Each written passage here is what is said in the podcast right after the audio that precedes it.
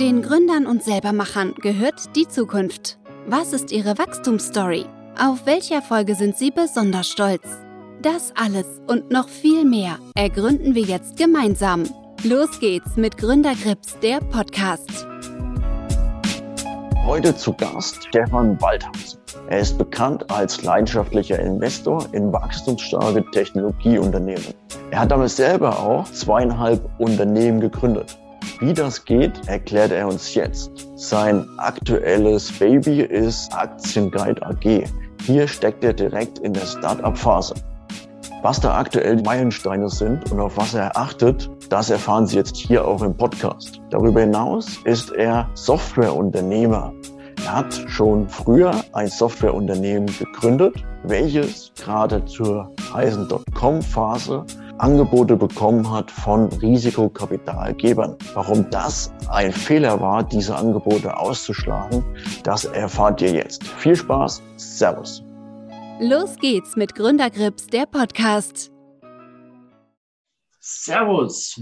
Hallo Stefan, schön, dass du heute bei uns bist im Gründergespräch. Wir wollen heute mal sozusagen deinen Lebenslauf auseinandernehmen. Du bist ja Seriengründer, du hast mehrere Unternehmen gegründet und die auch alle zu wirklich beachtlichen Erfolg geführt. Dein neuestes Baby ist ein Hobbyprojekt, was ich auch sehr spannend finde, was ich mir im, schon im Detail angeschaut habe. Aber jetzt nochmal kurz zu dir. Wer bist du? Was zeichnet dich aus? Kannst du dich kurz mal pitchen?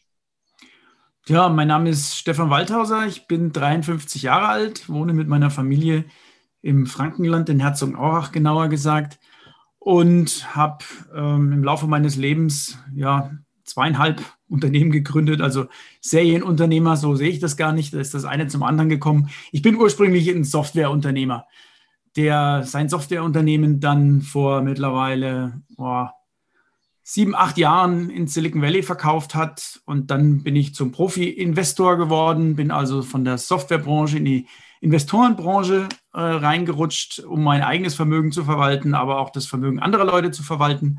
Habe dann mit dem Bucky Irmak zusammen den Digital Leaders Fund gegründet, in den letzten drei, dreieinhalb Jahren ganz erfolgreich aufgebaut. Und mein neuestes Baby ist, wie du schon gesagt hast, der Aktienguide, wo ich äh, das Thema Software und Investieren ja miteinander in einem Projekt vorwärts treibe. Ist ja erst als Hobbyprojekt gestartet was war für euch der ausschlaggebende Punkt, jetzt sozusagen ein richtiges Unternehmen dahinter zu setzen und das richtig groß aufzuziehen irgendwann?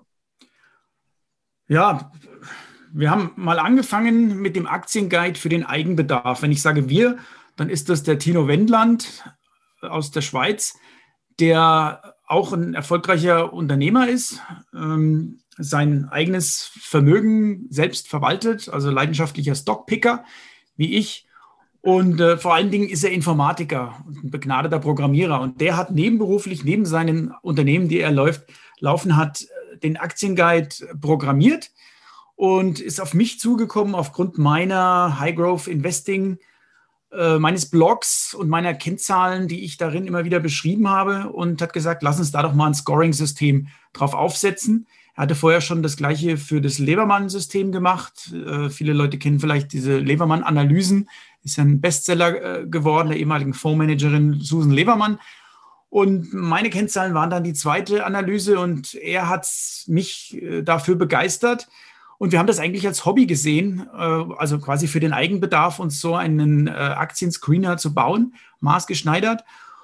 Und dann haben wir es äh, ja für die Öffentlichkeit zugänglich gemacht, haben angefangen, ein paar Euro im Monat dafür zu nehmen und äh, es hat sich hervorragend entwickelt. Wir haben jetzt, ohne bisher Marketing gemacht zu haben, einige tausend Kunden gewonnen.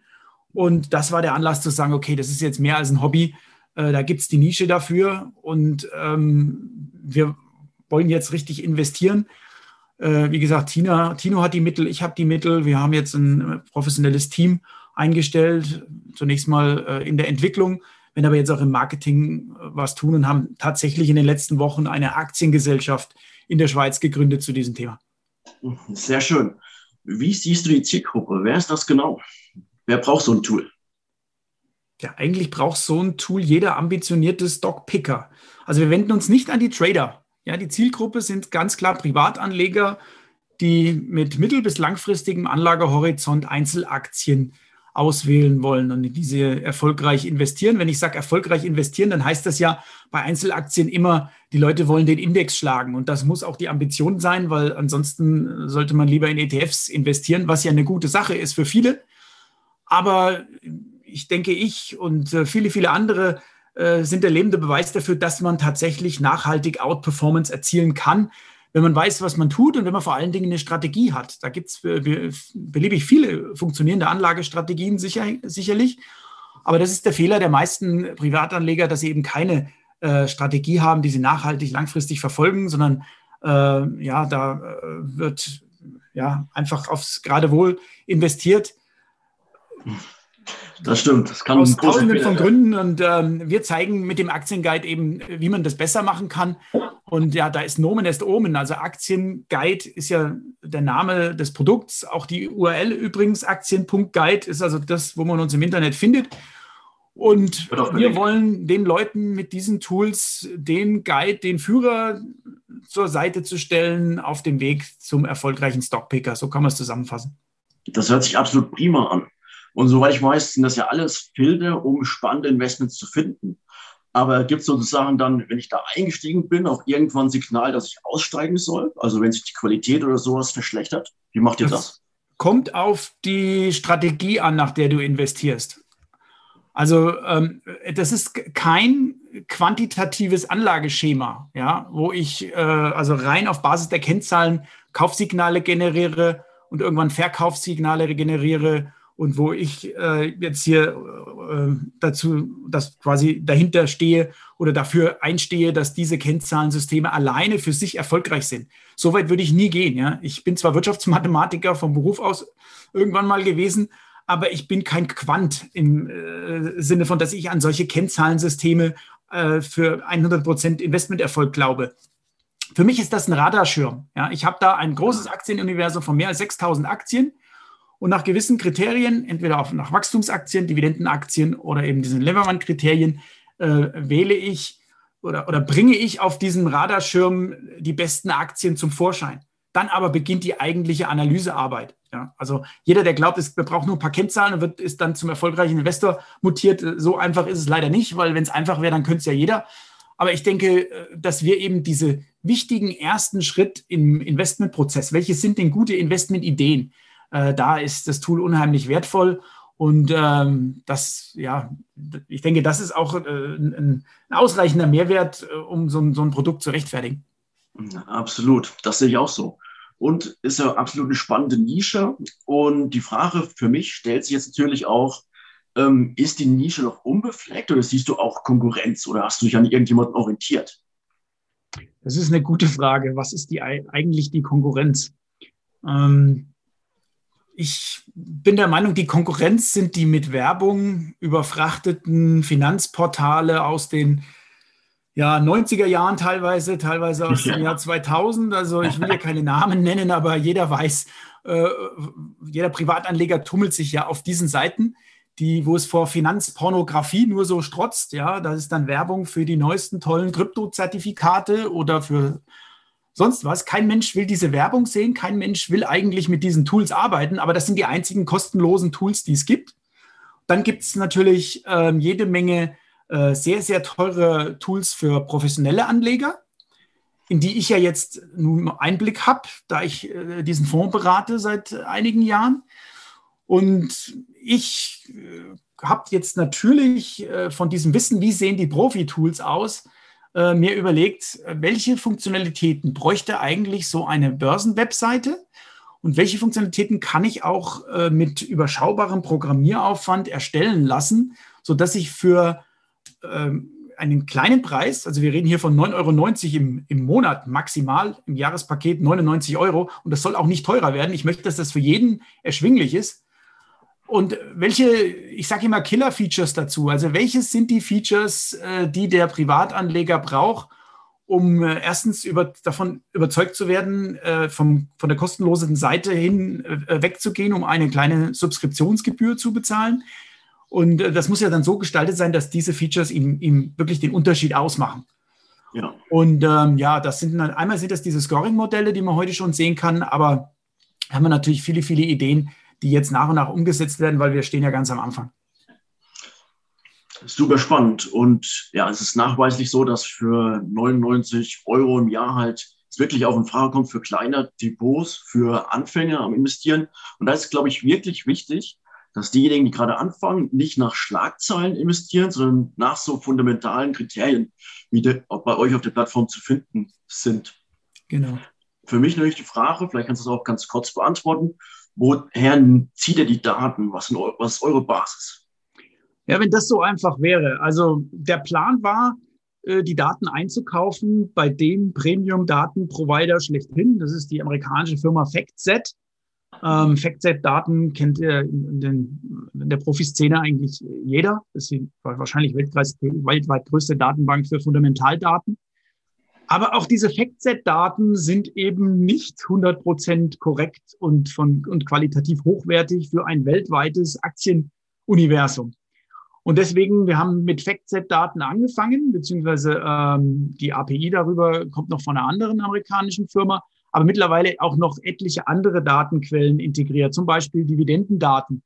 Ja, wir haben als letztes Projekt die Dividendenstrategie äh, implementiert. Das ist nach dem, äh, die Parameter, die Kennzahlen sind nach dem Buch von Christian W. Röhl, also dem Dividendenadel, äh, sind die gleichen äh, Kriterien. Also jeder, der das Buch gelesen hat, wird sich auf dieser Seite von uns sehr, sehr wohlfühlen. Aber äh, diese Dividendendaten zu bekommen für, ein, eben für weltweite Aktien war nicht so einfach. Ich glaube, wir haben jetzt drei oder vier verschiedene Datenquellen integriert, wo wir nach einem gewissen eigenen Algorithmus entscheiden, welche sind jetzt wirklich die besten Daten. Äh, und ähm, ja, wir haben gerade die Beta-Phase damit äh, verlassen, sind selber ein, bisschen neugierig noch, äh, wie gut die Daten sind, aber wir kriegen erstaunlich wenige ähm, ja, Korrekturen geschickt. Insofern bin ich da mittlerweile sehr, sehr optimistisch, dass es uns vielleicht sogar schon gelungen ist, die besten Dividendendaten jetzt überhaupt zusammenzustellen. Weil es geht hier tatsächlich um über 6000 Aktien. Das ist schon eine Menge. Das stimmt, ja. Also sehr, sehr viel guter Inhalt. Wie möchtet ihr das Tool vermarkten? Was sind eure Vertriebskanäle? Ihr seid ja erst vor kurzem gestartet. Was plant ihr sozusagen dann in Zukunft? Also bis jetzt war es fast ausschließlich Mund-zu-Mund-Propaganda, beziehungsweise ähm, ja, unsere eigene bescheidene Reichweite. Umso erstaunlicher, dass sich da jetzt schon mehrere tausend zahlende Kunden gefunden haben.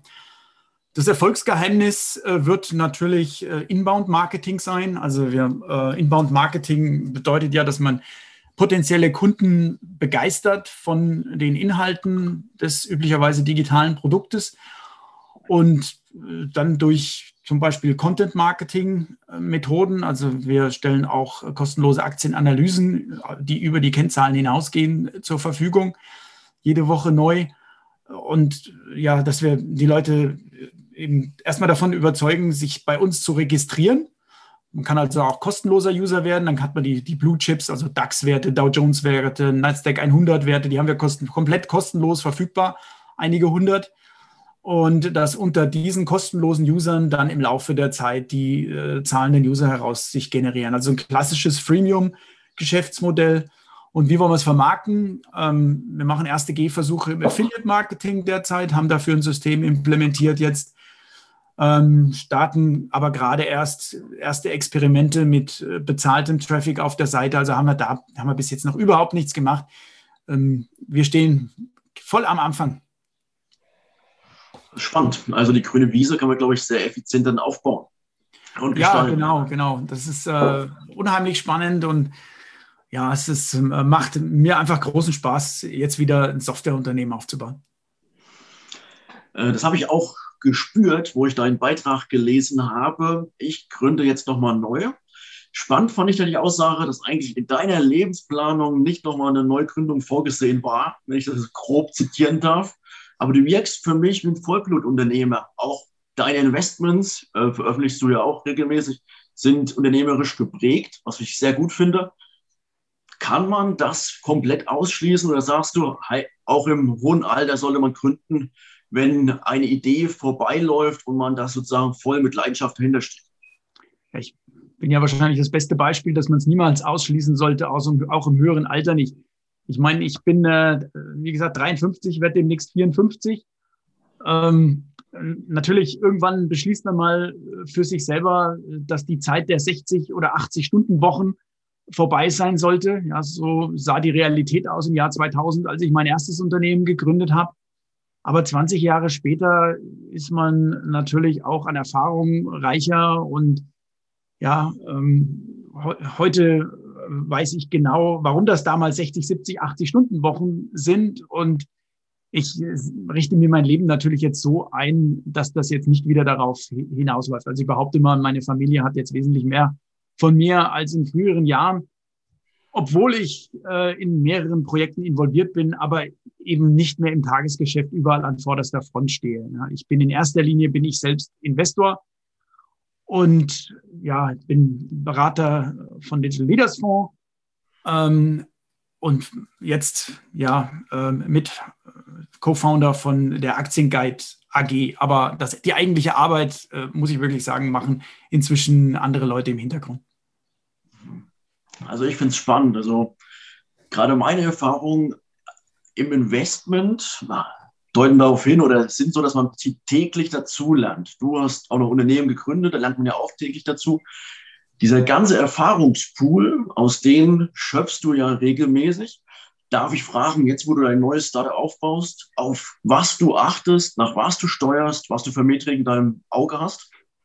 Also ich kann dir ganz ehrlich sagen, ich hätte sicherlich nicht nochmal ein äh, Softwareunternehmen gestartet, wenn es gemäß des alten Geschäftsmodells gewesen wäre, was wir eben vor 20 Jahren hatten, weil wir nichts anderes kannten. Das war damals eine Enterprise-Softwarefirma. Wir wandten uns mit den Produkten, die Zielgruppe waren große Unternehmen mit entsprechendem komplizierten, zeitaufwendigen Vertriebsprozessen einer äh, Software mit irre teuren Lizenzen. Also damals haben wir versucht, Deals einzufädeln, die dann äh, sechsstellig auf jeden Fall waren.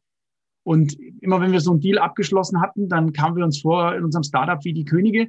Und dann kamen aber wieder ganz, ganz äh, dürre Monate äh, mit entsprechendem Achterbahnumsätzen, die da rauskamen. Alles kein wirklich tolles Geschäftsmodell. Aber so waren Enterprise-Software-Firmen eben damals oder sind sie teilweise noch heute.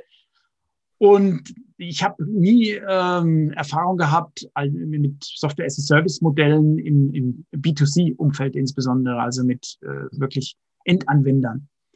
Und äh, ich habe natürlich seit Jahren investiert in solche Firmen, habe die Überlegenheit dieser Geschäftsmodelle äh, ja schon vor vielen Jahren erkannt und durfte das ja auch selber erleben, als ich meine Firma dann verkauft hatte an ein Silicon Valley Unternehmen, die natürlich äh, auf die Cloud ausgerichtet waren, auch schon vor einigen Jahren. Und jetzt habe ich eben die Chance, äh, selber von Anfang an so ein Software-as-a-Service-Business mitzuerleben und die Metriken, die ich sonst immer als Investor studiere, äh, selber äh, zu beeinflussen. Ja, also was natürlich wird das Unternehmen gesteuert nach dem monatlich wiederkehrenden Umsatz, was also die, quasi die Summe der Subskriptionsgebühren der aktiven Kunden sind. Das ist wichtig. Für den Cashflow ist aber mindestens genauso wichtig, sind mindestens die, die Billings genauso wichtig. Also das, was monatlich an Neuabschlüssen da ist. Das hat aber mit dem monatlich wiederkehrenden Umsatz nicht viel zu tun, weil wir ja auch Jahrespakete verkaufen. Also dann kommt natürlich dazu, was ist der ähm, Lifetime Value von so einem Kunden? Also wie mhm. groß ist die, die Churn? Wann wird, äh, wie, womit kann man da rechnen im Laufe des Lebenszyklus eines Kunden? Lässt sich da schon was sagen oder ist es sozusagen noch zu jung und du kannst das in drei, vier Jahren dazu wirklich? Wir haben Zahlen natürlich. Ähm, haben wir Zahlen, weil die, der Aktienguide läuft ja schon seit äh, drei Jahren oder so in diesem äh, Beta-Stadium quasi. Oder, ähm, aber ich möchte die Zahl hier nicht nennen, auch ähm, weil ich glaube, so, es, gibt so ein, es gibt so ein paar Zahlen, die nennt ein SaaS-Business nicht. Es ist jedenfalls sehr, sehr vielversprechend. Sonst äh, würden Tino und ich nicht jetzt äh, hier so viel Aufmerksamkeit äh, diesem Aktienguide äh, zuwenden. Die Zahl, die wir noch nicht kennen, ähm, ist der, die, die Customer Acquisition Costs, also die berühmten CAC. Äh, dafür muss man eben jetzt erstmal anfangen, in, mit Google AdWords und mit Facebook und so weiter zu experimentieren, um sich da zu nähern, für welches Geld man einen Kunden einkaufen könnte. Bisher sind alle unsere Kunden, ich will nicht sagen umsonst, aber hier mit ein bisschen Social Media Marketing und ein bisschen Content Marketing sind keine äh, großen Kosten und wir haben eine gewisse Anzahl von Neukunden. Wir wissen jetzt, wie viel ein Kunde wert ist. Und ähm, da gibt es ja so diese berühmte Magic Number. Wenn wir jetzt äh, für 20, 30 Prozent von äh, diesem Lifetime Value einen Kunden generieren können über Google zum Beispiel, dann wissen wir, wir haben wirklich was geschaffen, was hervorragend skalierbar ist. Dem müssen wir uns jetzt annähern, wissen wir aber noch nicht. Sage ich dir ganz ehrlich, ähm, ähm, ja, keine Ahnung. Spannend. Ja. Dann lass uns auf einen anderen Punkt, anderen Punkt eingehen. Ähm, checkt ihr irgendwie das Kundenfeedback? Sozusagen eine Art Net Promoter Score oder sowas? Äh, also systematisch im Sinne eines Net Promoter Scores äh, noch nicht. Aber das äh, allererste, was wir gemacht haben, ähm, oder das zweite System, was wir eingeführt haben, nach Stripe. Stripe ist ja der Zahlungsdienstleister, der für die Entgegennahme aller Zahlungen verantwortlich ist und so weiter, mhm. Ähm, ist HubSpot. HubSpot ist ja das führende Inbound-Marketing-System. Es ist ein sehr, sehr teures System. Eigentlich ist es so teuer, dass wir uns das äh, auf dem, dem Stadium gar nicht leisten können oder sollten. Wir leisten es uns aber trotzdem, um das Ganze eben auf eine ähm, sehr, sehr ausbaufähige äh, Plattform gleichzustellen. Und ähm, in, mit HubSpot ähm, haben wir natürlich sehr gute Möglichkeiten, mit den Kunden zu interagieren, die zu beobachten, was die tun, die Customer Journey äh, zu studieren, entsprechend zu beeinflussen. Und äh, wir haben auch investiert tatsächlich in Manpower, dass äh, wir zum Beispiel auf Kunden, die kündigen, zugehen, sie fragen, warum sie gekündigt haben, haben wir was falsch gemacht. Äh, bisher müssen wir nur feststellen, dass einfach eine erkleckliche Anzahl von Endkunden jedes Jahresabo, was sie abschließt, automatisch wieder kündigt, ganz unabhängig vom Produkt. Aber ja. das ist ja auch eine Erkenntnis, wenn man weiß, äh, dass keine Ahnung, 10% der Leute so ticken, äh, dann kann man die ersten 10% der jährlichen Churn schon mal abhaken und man weiß, man, man, da kommt man nicht dran ja, an diese Leute. Da kann man höchstens versuchen, sie wieder zurückzugewinnen oder meistens hat man sie gar nicht verloren. Die schließen dann, wenn das Produkt gut ist, wieder neu ab, nachdem es abgelaufen ist. Aber das sind so, so die Dinge, die wir momentan erst tun. Und die freuen sich dann auch über ein persönliches Gespräch. Ähm, spannend ist natürlich auch, gerade wenn man wie ihr, sagen wir mal, vom Hobbyprojekt zum Unternehmen übergeht, halt dieses Kundenfeedback. Also was mag der Kunde, was äh, könnte man besser machen, welche Metrik findet er besonders interessant, sollte man irgendwas hervorheben. Das ist, glaube ich, enorm wertvoll und da ist sozusagen, ja, das seid ihr schon ziemlich gut und glaube ich, könnt das Schritt für Schritt noch ausbauen. Ja, natürlich. Also äh, so eine Software heute, äh, die muss agil entstehen nach den Kundenwünschen. Also sowas passiert nicht im, im, im stillen Kämmerlein und dann geht man irgendwann raus. Das ist ja das Tolle an diesen Software-as-a-Service-Technologien auch, dass wir jeden Tag, äh, obwohl wir nur ein kleines Entwicklungsteam haben, sind wir in der Lage, fast jeden Tag ein neues Release rauszubringen. Irgendeine kleine Veränderung gibt es da jeden Tag. Oftmals ist sie so klein, dass es gar nicht wert ist, erwähnt zu werden. Aber oftmals äh, haben wir dann auch Aha-Erlebnisse, dass wir dann E-Mails kriegen von Kunden, die sich einfach äh, tierisch freuen, dass wir irgendwas umgesetzt haben, was sie sich irgendwann mal gewünscht haben. Weil selbstverständlich jede E-Mail, die bei uns eingeht mit irgendeinem Kundenwunsch, wird erfasst. Und wenn sich dann E-Mails zu bestimmten äh, Themen häufen, dann wandert das hoch im Backlog und wird entsprechend priorisiert. Also die Software wird ja nicht für uns gebaut, das war einmal, die Software wird jetzt äh, für die Masse an Kunden gebaut und ähm, ja, soll sich jeden Tag verbessern. Sehr spannend. Also in deinem Beitrag, den ich intensiv studiert habe, den ich auch verlinken werde unter dem Podcast, hast du gesagt, dass du sozusagen bei deiner ersten Gründung ähm, das Softwareunternehmen, hast du sehr intensiv zusammengearbeitet gearbeitet mit den schlausten Köpfen der Welt. Da, darf ich fragen, wie du sozusagen die schlausten Köpfe der Welt an deine Firma gebunden hast oder was du dafür gut der Erfahrung gemacht hast? Ich glaube, ich habe geschrieben, einige der schlausten Köpfe, denen ich in meinem Leben begegnet bin, oder? Korrekt. Ich bin nicht so vermessen zu sagen, das waren einige der schlausten Köpfe der Welt, aber ähm, es waren tatsächlich, also das ist das, was mich in der Softwareindustrie so fasziniert, ja, dass äh, da irre schlaue Menschen arbeiten, äh, deren Arbeit oftmals gar nicht so äh, gewürdigt wird, wird, weil sie hinter den Kulissen arbeiten und irgendwo vom Rechner sitzen. Und ich muss schon sagen, das ist das, was mich nach dem Verkauf meiner Firma sehr, sehr beeindruckt hat. Ähm, ich habe an eine eigentlich britische Firma verkauft, äh, die aber dann ins Silicon Valley gegangen ist mit ihrem Headquarter, um da an die, die Nasdaq, an der Nasdaq ein IPO hinzulegen, äh, was übrigens nicht geklappt hat, aber das ist ein Thema für den nächsten Podcast. Spannend. Und ähm, ähm, ja, dieses Silicon Valley ist tatsächlich ein Schmelztiegel der verschiedensten Kulturen. Was die Leute gemeinsam haben, ist die Begeisterung für großartige Technologie und Software. Und das hat riesigen Spaß gemacht. Es war unheimlich anstrengend. Ich bin da jeden Monat hin und her geflogen, habe eine Woche im Monat im Silicon Valley verbracht, eine Woche im Monat in London verbracht und zwei Wochen war ich hier in Deutschland mit meinem lokalen Team zusammen. Das habe ich fünf Jahre gemacht. Es war tierisch anstrengend, aber es war eine der schönsten Zeiten in meinem Leben, einfach weil ich mit so vielen super schlauen Leuten zusammenarbeiten durfte und irrsinnig viel gelernt habe. Und das zieht sich übrigens weiter äh, bis jetzt auch zum Aktienguide. Also wir sind jetzt ein kleines Team, aber äh, ich bin es gewohnt, genauso wie Tino Wendland, mit virtuellen Teams zu arbeiten. Äh, Corona hat natürlich jetzt äh, sein Übriges dafür getan, dass das äh, fast salonfähig geworden ist. Aber bei mir war es schon, schon vorher eben so. Ähm, und das ist jetzt beim Aktienguide auch so. Wir haben äh, äh, einen, also das, das, Headquarter, wenn man so will, der, der Gründer sitzt in der Schweiz, in Zürich. Ich äh, sitze hier im Frankenland, in Bayern. wir haben Programmierer, die sitzen in Polen. Und dann haben wir noch jemanden, der sitzt in Norwegen. Also ein kleines Team, völlig virtuell aber es funktioniert wunderbar, wenn man eben die entsprechenden Tools nutzt. Das ist der beste Beweis. Und darf ich da fragen, mit welchen Tools du am, besten, am meisten Erfahrung hast, beziehungsweise was du am besten findest in der Zusammenarbeit? Für die Zusammenarbeit bin ich großer äh, Fan von Slack. Also das allererste, was ich mache, wenn ich ein neues Projekt aufsetze oder auch nur mit einem Freiberufler irgendwie zusammenarbeite, ähm, der jetzt mit mir an äh, irgendeinem Projekt arbeitet, ist äh, ihm einen Slack-Account zu verpassen, wenn er noch keinen hat aber es hat sich mittlerweile, zumindest in dieser Startup-Welt, als der de facto Standard schon absolut rauskristallisiert. Ich weiß, dass immer wieder äh, von den äh, Leuten, die jetzt die Konzern, äh, äh, vor allem im Konzern groß geworden sind, da ist Microsoft Teams natürlich äh, vorherrschend und ich will auch gar nicht jetzt die Diskussion führen, ob Microsoft Teams besser ist als Slack. Äh, für mich ist Slack einfach sensationell in der täglichen Kollaboration. Das denke ich auch, das ist wirklich ein gutes Tool. Nur schade, dass es jetzt nicht mehr eigenständig börsennotiert ist.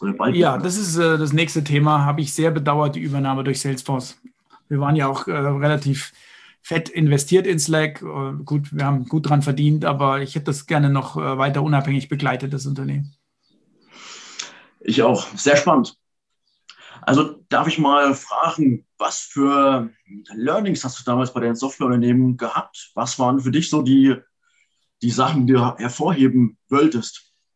Learnings. Okay. Also äh, Jahre später, äh, ich, muss dazu sagen, äh, das Softwareunternehmen war recht erfolgreich, sonst hätte ich es ja nicht in Silicon Valley verkauft. Aber es war auch keine große Erfolgsstory in dem Sinne von äh, hier, wir hätten die Chance gehabt, hier die zweite SAP zu werden oder jetzt den Durchbruch als Unicorn, wie äh, hatten wir ja auch in Deutschland sogar einige jetzt erlebt. Und ähm, warum das so ist, äh, das weiß ich eigentlich erst, äh, ja, ja, seit einigen Jahren, äh, seit ich da mehr Geschäftsmodelle als Investor studiert habe. Ähm, ich habe mir viel zu wenig Gedanken gemacht bei meiner ersten Gründung darum, wie groß ist der Markt, äh, wie komplex sind die Verkaufsprozesse. Ähm, ist es überhaupt möglich mit einem Startup, wie wir es waren, mit, äh, sagen wir mal, 10, 20 Mitarbeitern, am Schluss vielleicht ein paar mehr, ähm, eine derart komplexe Software äh, erfolgreich zu vertreiben. Ein paar findige Programmierer können fast alles bauen. Da brauche ich kein Riesenteam dafür. Aber um eine unternehmenskritische Software einem DAX-Konzern zum Beispiel zu verkaufen, äh, braucht es viel, viel mehr. Ich kann mich da erinnern an Situationen, da waren wir ein halbes Jahr mit der Evaluierung beschäftigt in so einem Konzern. Und wir hatten die Ausschreibung gewonnen. Äh, alles war klar. Wir hätten einen Millionenauftrag da bekommen. Und dann sagte irgendeine Rechtsanwaltabteilung am Schluss, ja, aber also wir können nicht unternehmenskritische Prozesse auf der Software von einer 20-Mann-Bude laufen lassen. In den USA hatte man damit viel weniger Probleme. Aber in Deutschland ist es nun mal so. Das heißt, eigentlich konnten wir gar nicht erfolgreich sein. Es ist ein Wunder, dass wir es so weit gebracht haben. Aber das sind so die Dinge, auf die ich, äh, ja, sind heute kann man drüber schmunzeln. Äh, andererseits, äh, wenn ich heute als Investor auf so ein Startup drauf gucke, das Wichtigste ist natürlich, der Markt, ist der überhaupt eine realistische, wie groß ist er, wie sieht der Wettbewerb aus, ist eine realistische Chance, überhaupt da erfolgreich zu sein? Ich glaube, das ähm, wird sehr, sehr oft vor lauter Begeisterung fürs Produkt vergessen. Das stimmt, ja. Dann gehen wir nochmal kurz zurück zum Aktienguide. Wie groß schätzt du den Markt ein? Puh, das ist schwierig. Ähm, wie viele Aktionäre gibt es in Deutschland? Das sind, äh, werden ja immer mehr, wenn man hier den Zahlen, den letzten Statistiken glauben darf. Also es gibt schon einige Millionen.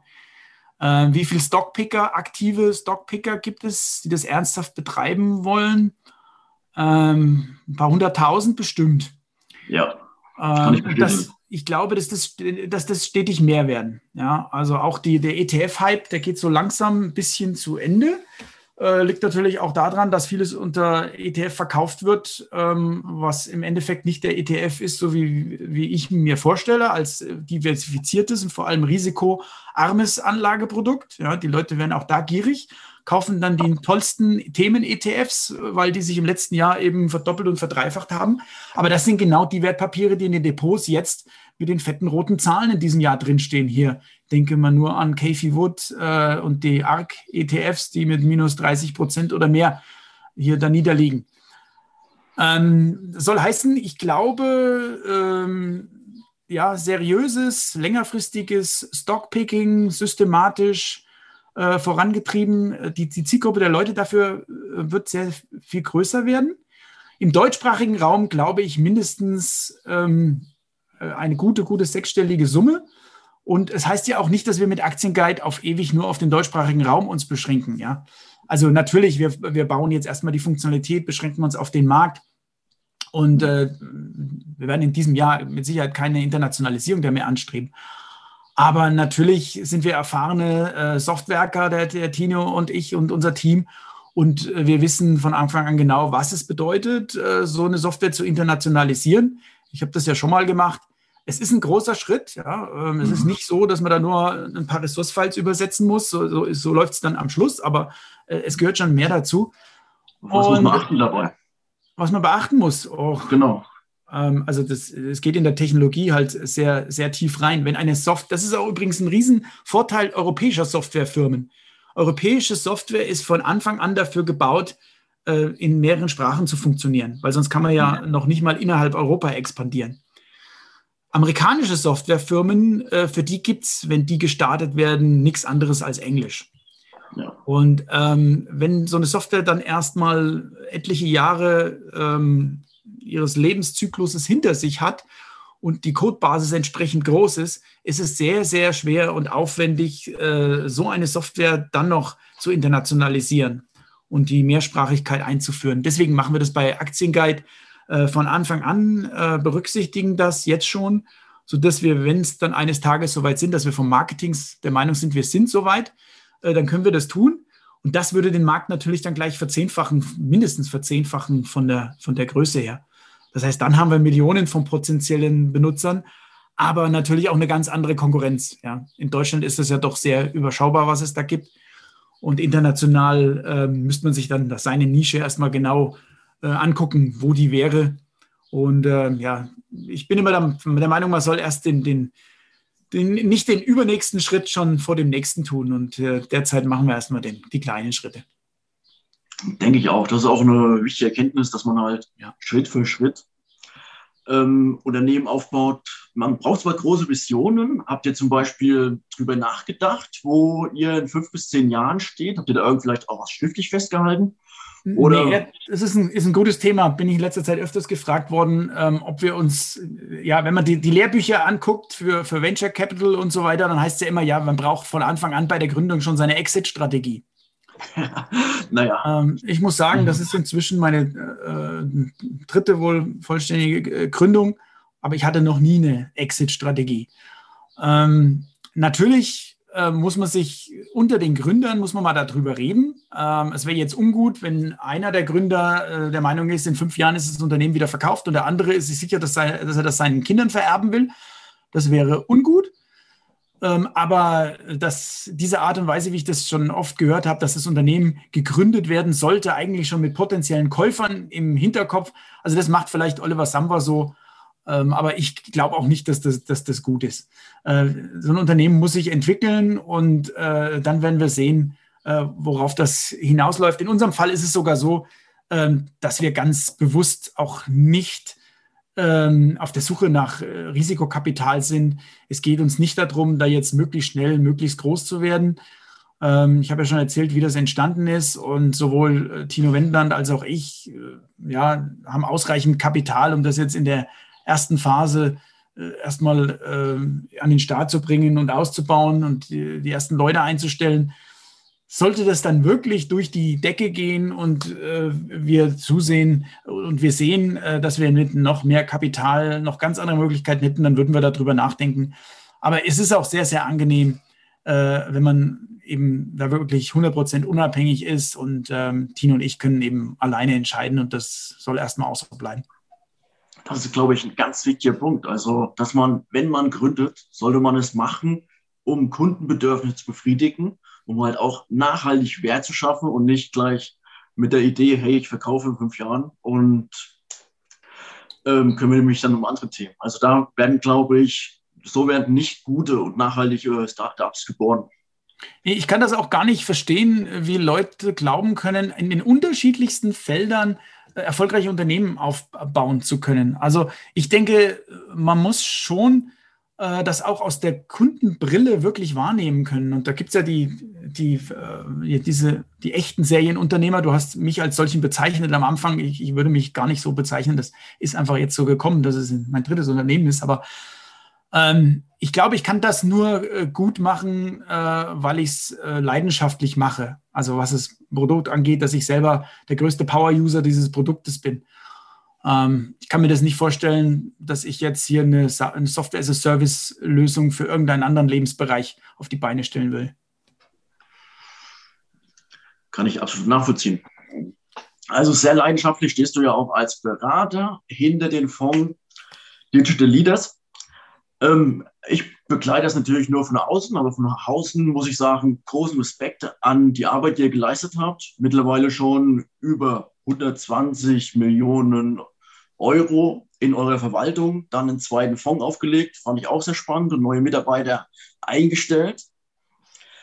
Ist wirklich ein spannender Schritt, ist wahrscheinlich auch die nächste Phase, auf die ihr euch da einstellt. Wie geht ihr vor, um im Prinzip die DNA des eigentlichen Produkts sozusagen beizubehalten? Das ist eigentlich eine Frage, die du dem Bucky immer stellen möchtest, müsstest. Weil, ähm, ja, wie gesagt, ich bin nur ein externer Berater dieses Digital Leaders Funds. Ähm, auch nicht zum Beispiel des Emerging Markets Funds, da gibt es einen anderen. Ähm, ja, ist tatsächlich eine Herausforderung. Das ist als Zwei-Mann-Show gestartet und jetzt dreieinhalb Jahre später ist das ein doch größeres Team. Äh, ich kann nur sagen, äh, aus meiner Sicht, diese ganze Fondsbranche, die ist ready for disruption. Die ja. ist geprägt durch 30 Jahre alte Strukturen.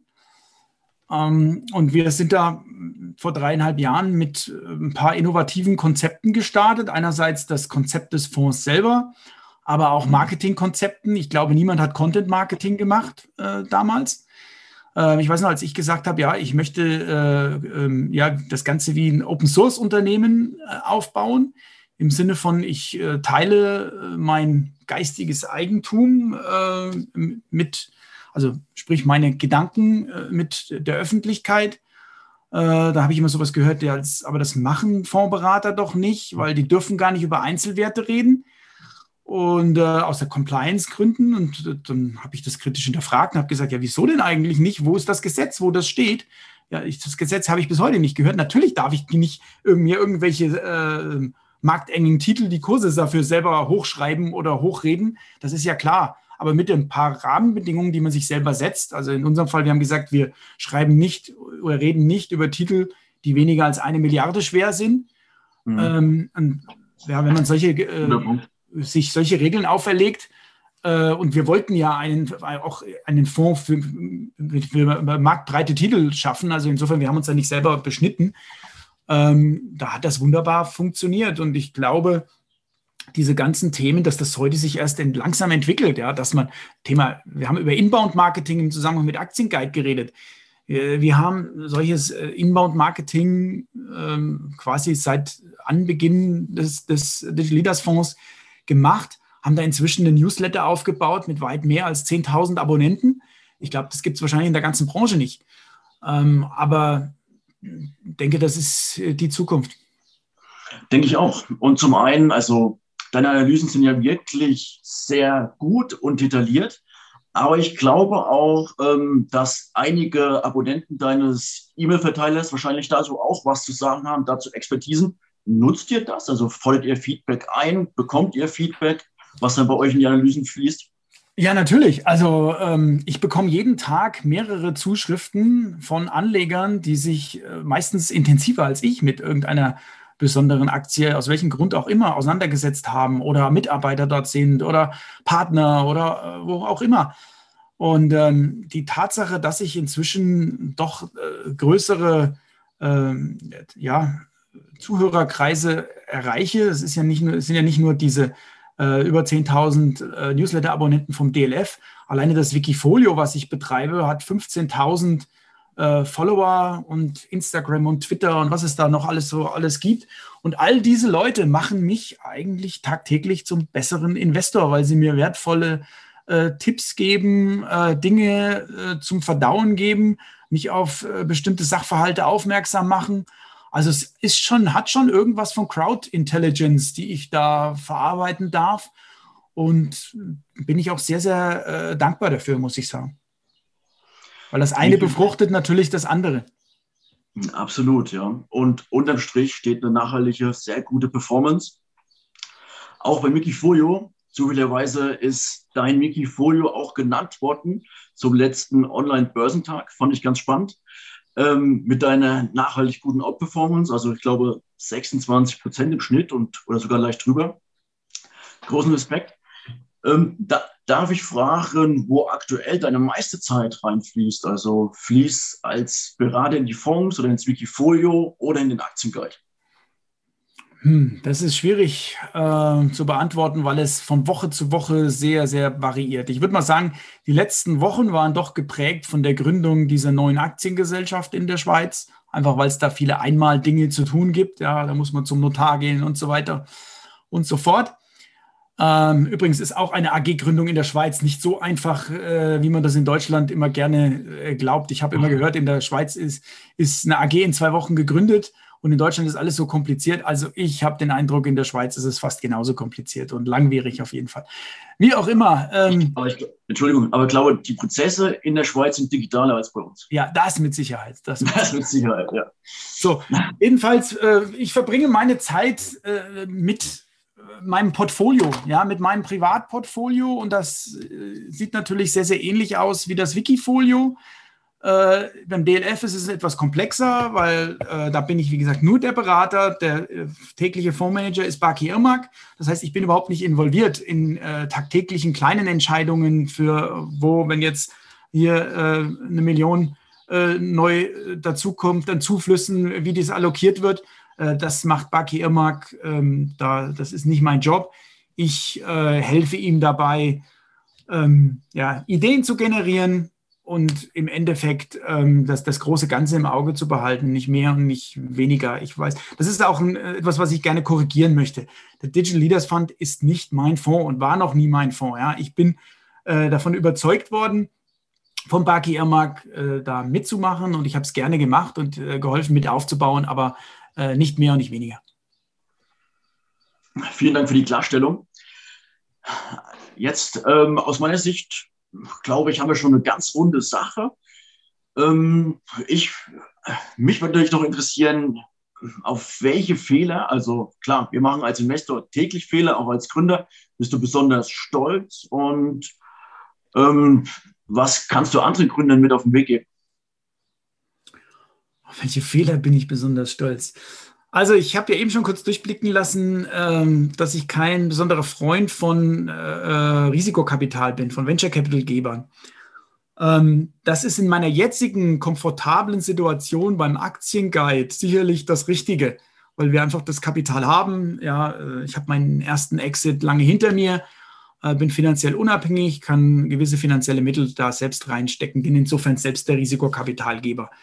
Ähm, aber ich habe tatsächlich den Fehler gemacht, und das war ein Fehler damals in der ersten Softwarefirma, Risikokapital abzulehnen, als ich es zu sehr, sehr guten Konditionen bekommen hätte. Zu einer äh, wirklich hohen Bewertung damals, äh, zu einem Zeitpunkt, als ich aber kein Kapital brauchte, ähm, weil die Firma äh, ja sehr, sehr gut lief und, und profitabel war. Ich habe das abgelehnt, das war kurz vor der Finanzkrise. Äh, das war im Nachhinein ein Fehler, weil wir durch die Krise 2008, 2009, 2010 hart getroffen wurden. Ähm, insofern, das war mit Sicherheit mein größter Fehler. Äh, das könnte ich Gründern gerne mit auf den Weg geben. Ähm, man sollte nicht glauben, äh, dass man sich hier so aus einer deutschen Denke heraus die Unabhängigkeit, ähm, koste es, was es wolle, bewahren sollte. Also der richtigen Risikokapitalgeber an der Seite kann durchaus sehr, sehr positiv sein. Ähm, ja, bin ich jetzt stolz auf den Fehler? Nicht unbedingt. Ich bin stolz, dass trotz des großen Fehlers äh, ich es immer noch zum erfolgreichen Verkauf in Silicon Valley gebracht habe, also in dieser Bootstrapped-Version ohne großes Kapital im, im Hintergrund. Äh, insofern, also, ja, äh, aus solchen Fehlern wird man schlau. Absolut, ja. Auch Risikokapitalgeber geben ja auch ein gewisses Netzwerk und vielleicht auch ein bisschen genau. Wissen. Das kann Absolut. auch viele unerfahrene Gründer weiterbringen. Ja. ja. Eine Frage, weil jetzt der Verkauf schon öfters gefallen ist. Ähm, wie hast du die Entscheidung getroffen, dein Softwareunternehmen zu verkaufen, beziehungsweise wann bist du zu äh, den Gedanken angekommen, jetzt ist der richtige Zeitpunkt? Ja, ähm, das, die Firma hat sich entwickelt, war wie gesagt ein Enterprise-Software-Unternehmen. Äh, wir hatten 20, äh, 25 Mitarbeiter ausschließlich in Deutschland und Rumänien. Da war also ein Softwareentwicklungsteam von uns. Und wir hatten aber Kunden mittlerweile auf verschiedenen Kontinenten, ich glaube 10, 12, 13 unterschiedliche Länder. Diese Kunden haben wir bedient eben nicht durch eigene Mitarbeiter vor Ort, sondern durch Partnerunternehmen. Und ähm, wir, ich musste einfach einsehen, äh, dass es auf der dünnen Kapitalbasis äh, keinen Sinn gemacht hat, eine solche äh, komplexe, unternehmenskritische Enterprise-Software zu vertreiben. Diese Software gehörte einfach in, das, in die Hände eines äh, größeren Unternehmens. Ich habe dann versucht, an den großen strategischen Partner zur damaligen Zeit IBM zu verkaufen. Die deutsche IBM äh, stand da auch äh, absolut hinter mir. Ähm, ich habe es nicht ganz geschafft, habe aber bei der äh, Gelegenheit den heutigen IBM-CEO äh, sogar kennenlernen dürfen. Damals war er natürlich noch lange nicht CEO. Ähm, aber ich habe nicht an die IBM verkauft, sondern einen der, der äh, großen Konkurrenten damals. Okay. Sehr spannend. Also ich glaube, da hat man noch jede Menge Gesprächsstoff. Es würde mich super freuen, wenn wir uns vielleicht nochmal treffen, so in, eins, in ein Jahr ungefähr, um die Entwicklung nochmal abzuklopfen. Das wäre echt toll. Also Aktienguide interessiert mich sehr, aber auch deine anderen ähm, Tätigkeiten. Vielen Dank, Stefan, dass du bei uns gewesen bist. Freut mich und ich wünsche dir alles Gute und ich habe wirklich viel gelernt aus dem Podcast. Vielen Dank. Alles klar, danke für die Einladung. Gerne wieder. Ciao. Gerne, Stefan. Servus.